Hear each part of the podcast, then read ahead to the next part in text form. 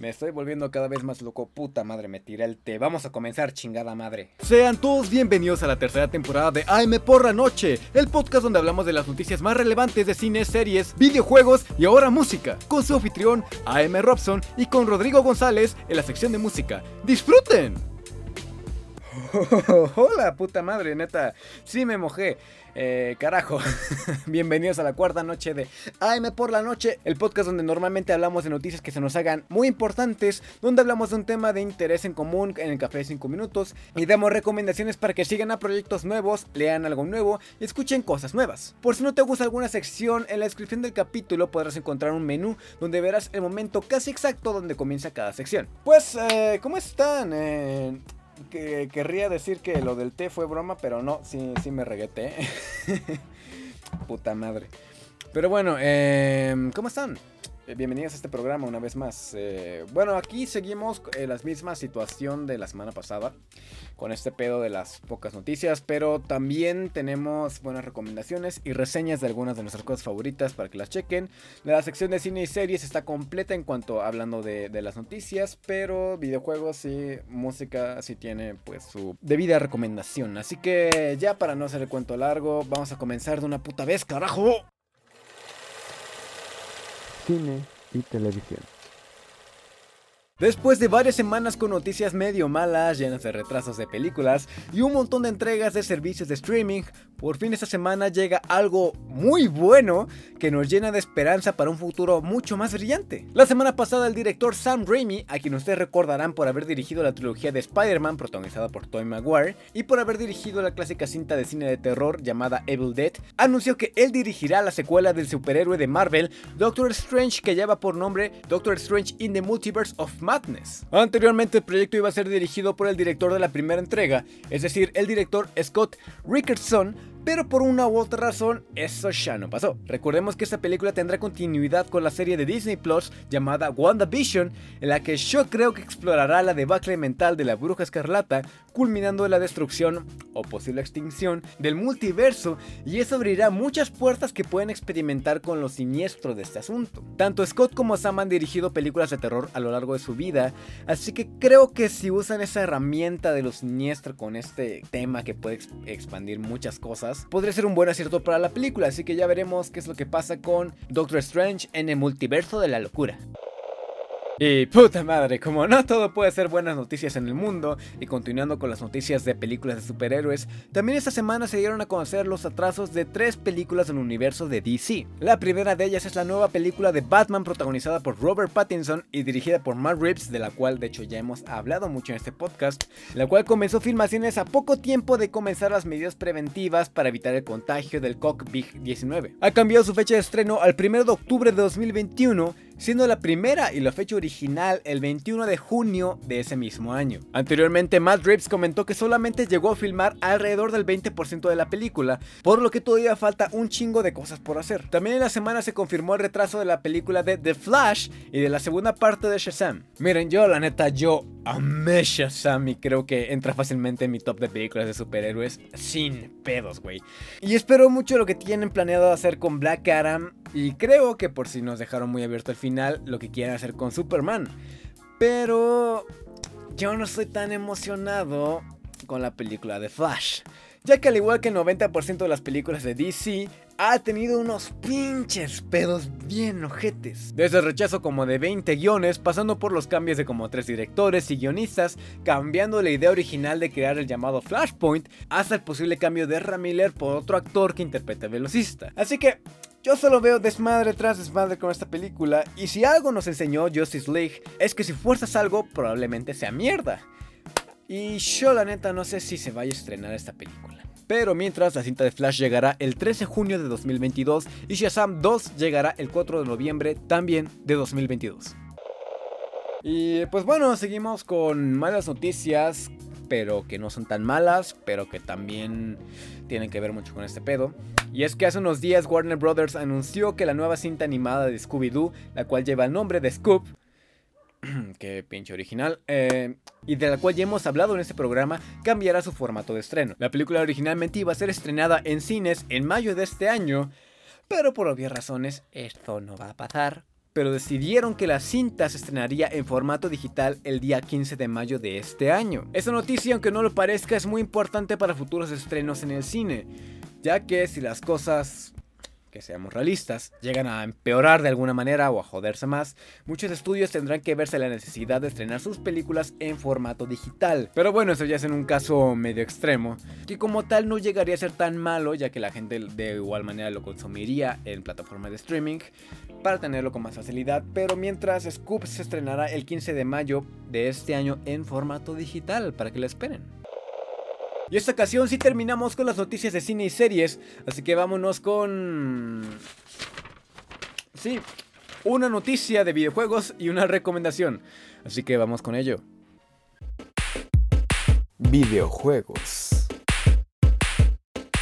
Para los jugadores de PlayStation les traigo una gran, gran noticia medio vieja, pero es muy importante que lo chequen si aún no lo saben. Debido a la pendeja situación que se extendió hasta finales de mayo, Sony decidió ponerse guapo y decir, ¿saben qué? El pinche mundo está yendo a la chingada y a mí me está yendo de huevos con mis pinches consolas, así que toma, dos pinches juegotes gratis, papá.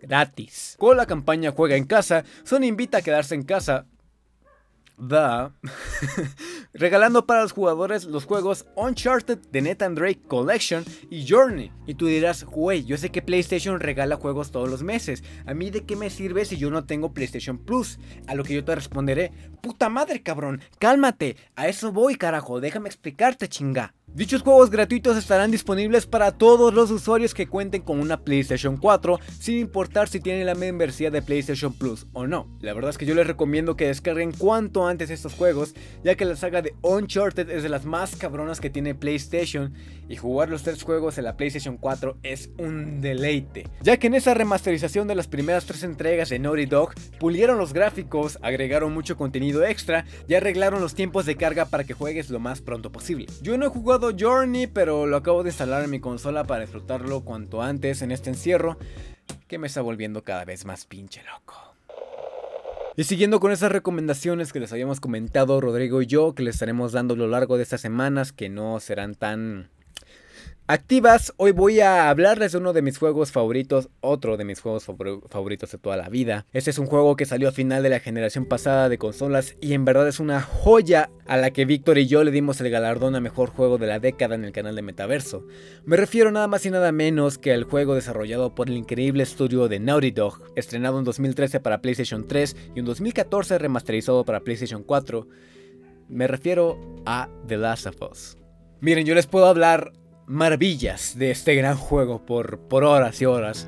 Pero solo les voy a comentar lo que he visto en esta ocasión que, que lo estoy terminando como por cuarta, quinta vez en mi vida.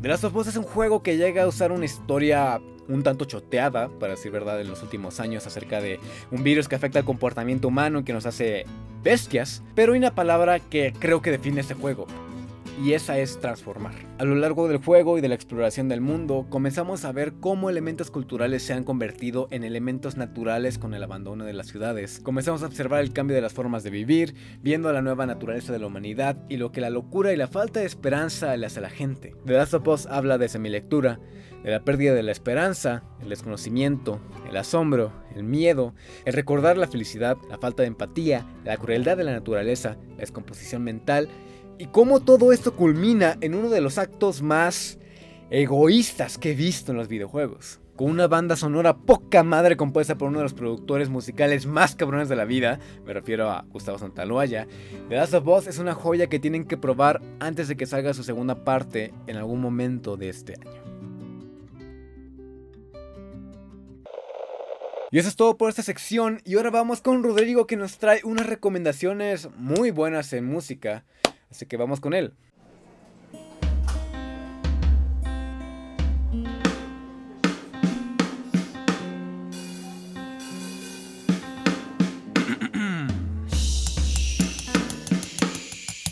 Noticias de música con Rodrigo González.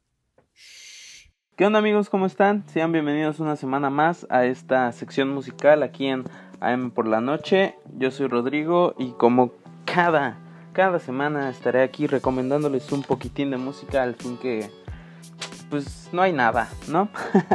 está todo muy parado. Entonces, esta semana les voy a decir, les voy a compartir lo que son mis tres discos favoritos en lo que llevamos del año. Ha sido un año cuanto menos movido, han salido muchas cosas muy interesantes y muy chingonas, la verdad. Entonces creo que es tiempo de compartirles mis, mis cosas favoritas de lo que llevamos. Así que empecemos. Iremos del más viejo al más nuevo. El primero en esta lista es el queridísimo Underneath de Code Orange. Este es el cuarto álbum de estudio de la banda de hardcore punk originaria de Pittsburgh, Pennsylvania, que salió el 13 de marzo de pues este mismo año. Yo conocí a Code Orange hace tres años cuando salió el, su álbum anterior llamado Forever. Cuando lo escuché la primera vez jamás había escuchado algo así en mi vida, la verdad, y pues me volví fan a morir, fan, fan, Y con este nuevo álbum logran llevar su sonido a nuevas fronteras. Esta madre, si la escuchas, es como escuchar una película de terror. O sea, gritos muy, muy, muy potentes y sonidos puta Uf. En especial me gusta mucho la mezcla de rock industrial con metalcore que manejan. Eh, me parece una mezcla que la saben llevar muy bien, nunca falla. Son unos expertos estos, estos hombres y mujer. Y qué vozarrón tiene. Así que ya saben, si les gusta el metal, no duden en escuchar en esta joya Underneath de Code Orange. Continuamos con el cuarto álbum de estudio del artista canadiense The Weeknd. Así es, el tan aclamado After Hour. Eh, después del éxito de que tuvo Starboy, su álbum pasado, eh, digamos que el público se dividió en dos partes, entre sus fans de antaño y la banda más más mainstream, ¿no? Que lo conoció con ese disco, como yo. Eh, digamos que sus fans, por lo que he leído ahí en muchas, en algunas páginas y pues ya saben, en Twitter, a sus fans no les gustó tanto, pero creo que al público en general lo recibió de muy buena manera. Yo lo disfruté muchísimo. Eh, es un álbum que me acompañó en momentos muy difíciles, hablando de, la vida amorosa. Así que la verdad tenía muchísimas expectativas entrando a, la escucha de este nuevo álbum. Eh, tenía muchísimas ganas de escucharlo y vaya que se me cumplieron. 17 canciones si es la versión deluxe o 14 si es la versión normal, con aproximadamente una hora. Abel nos expresa lo que es lidiar con la fama, y el desamor de la manera en la que él solo sabe hacerlo, en la que solo él sabe hacerlo, disculpen. Cada canción es única, eh, no siento que sea un álbum repetitivo. La producción en esta madre es de, de 10, totalmente. No encuentro alguna canción, por así decirlo, forzada o que sea pues mala. Eh, siento que sabe cómo expresarse este carnal. El que no maneje autotune le da un gran, gran, gran, gran toque. Y pues nada, siento que sin duda estaremos hablando de este álbum por mucho tiempo más, ya que se lo merece completamente. Por último, pero no menos importante, tenemos el Pray for Paris de el miembro de Griselda, West Side Gun. Eh, este disco, en mi humilde opinión, es el mejor álbum que ha salido hip hop hasta ahorita. Eh, bueno, en el año, obviamente. No he podido dejar de escucharlo. Salió el viernes pasado y de verdad, del viernes para acá, no hay un día en que no lo escuche como dos o tres veces. Eh, esta joyita contiene colaboraciones con Tyler the Creator, Joey Badass, Freddie Gibbs, los demás miembros de Griselda, entre algunos artistillas más. Con colaboraciones de producción están leyendas como DJ Premier y The Alchemist, que si les gusta el hip hop, están, en, están metidos en esto, perdón, eh, sabrán quiénes son. Este es un álbum con el mero sonido noventero de la costa este de Estados Unidos. O sea que son beats eh, por así decirlo, agresivos, pero bien formados. Creo que no es muy buena descripción, pero yo me entiendo. Son beats duros, pero no dejan de ser agresivos y bien construidos. Tiene una extensa variedad de flows de todos sus colaboradores y, como les dije, considero que este es el mejor álbum que ha salido de hip hop. Aparte de que la portada es, uff, uff, uff, es una portadaza. Así que nada, amigos. Nada más que decir, eh, esto ha sido todo de mi parte. Sigan aquí en el café de 5 minutos con el buen Alexis.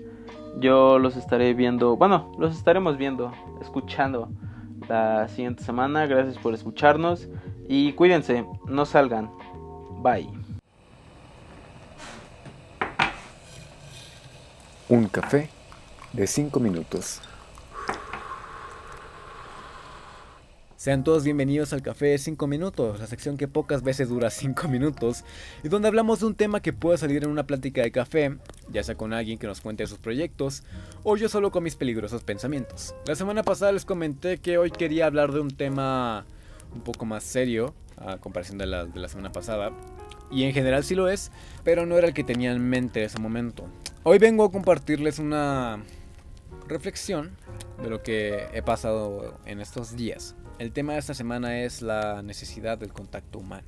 Como ya les he comentado varias veces en esta sección, yo soy una persona que casi siempre prefiere estar solo. No es que me cague estar con, en lugares donde haya personas y nada por el estilo, al contrario. Me encanta estar con personas que les tengo un afecto especial, pero tampoco me molesta estar sin ellos.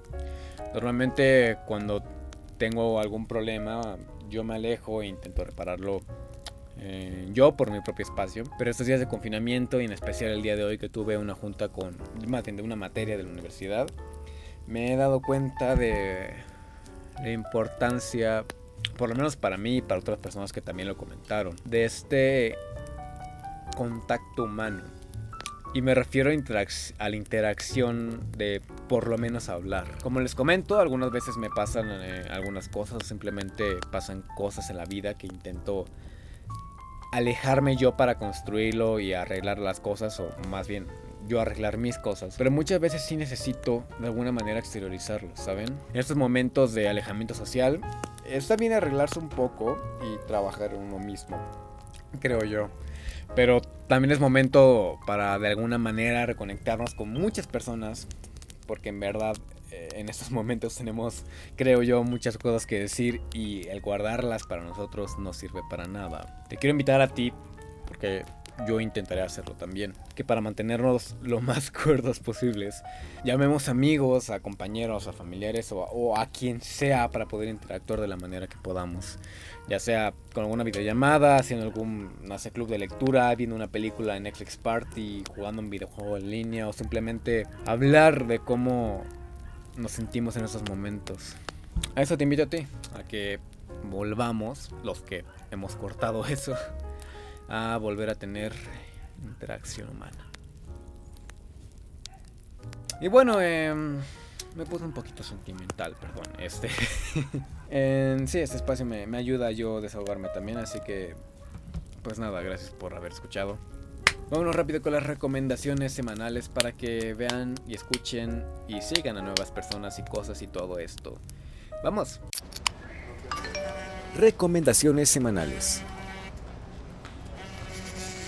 Pues hoy que se está grabando esto es el Día Mundial del Libro y voy a rendirle homenaje no recomendando ningún libro porque eh, la semana pasada me estaba muriendo y último que hice fue leer así que he estado escuchando mucho el último disco de The Strokes llamado The New Abnormal. Tengo que decir que yo no soy tan gran fan de los The Strokes y me gustan muchas canciones eh, pero eh, sus canciones que tienen su esencia de The Strokes realmente no son de mi agrado. Pero, güey, este. este es el disco de toda banda que evoluciona, pero que sigue teniendo su propio toque. Y eso es maravilloso, güey. Mi canción favorita es Not the Same Anymore, pero también tiene otros 8 tracks que simplemente hacen que quieras escuchar más y más y más. The New Abnormal de The Strokes es la recomendación musical de esta semana. ¿Y qué creen? Efectivamente, esta semana voy a recomendar a una ilustradora más y me vale verga, ya que los últimos podcasts he recomendado mucho ilustradores. Pero bueno, esta semana he decidido recomendar a una chica llamada Stephanie Gómez y su cuenta de Instagram que es arroba steph.colors. Que estos días ha estado muy activa con esto del reto de Six Fan Arts en el que ella decidió dibujar personajes hombres y mujeres por separado y el resultado son dos ilustraciones con su estilo al que yo he denominado iluminados, por así decirlo.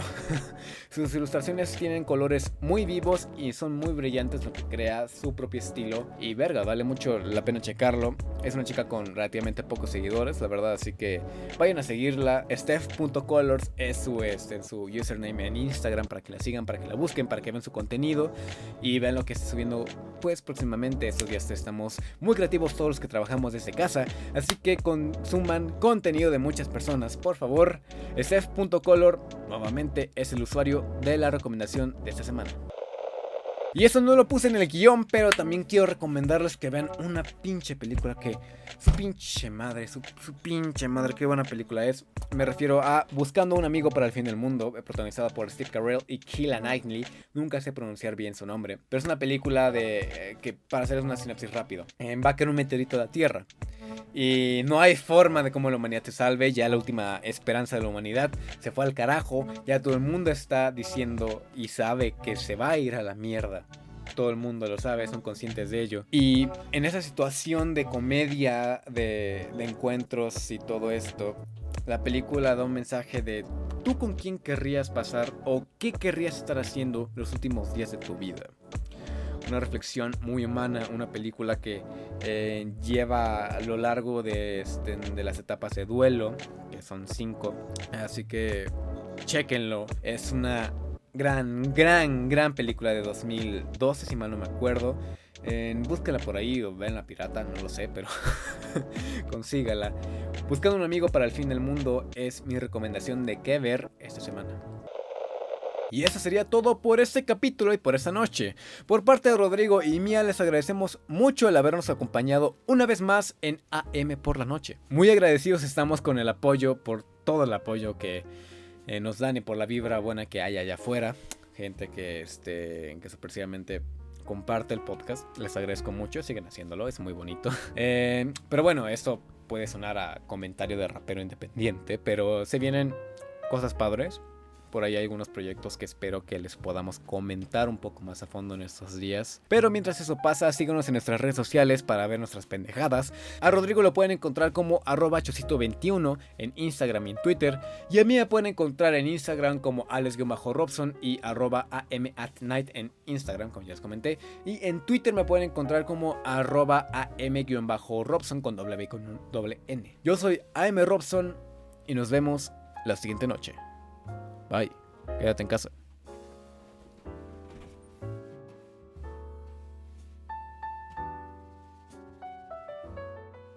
No se ve, pero estoy girando la silla como López Origa. Estoy cabrón.